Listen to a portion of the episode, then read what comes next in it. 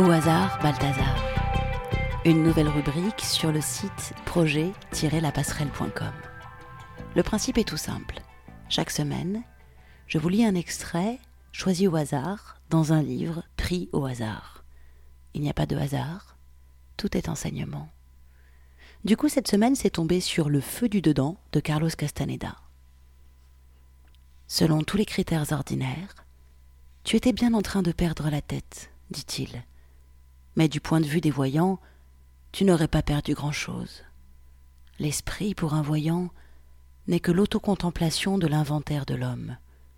Si tu perds cette autocontemplation, mais que tu ne perds pas tes fondations, tu vis en vérité une vie infiniment plus forte que si tu l'avais conservée.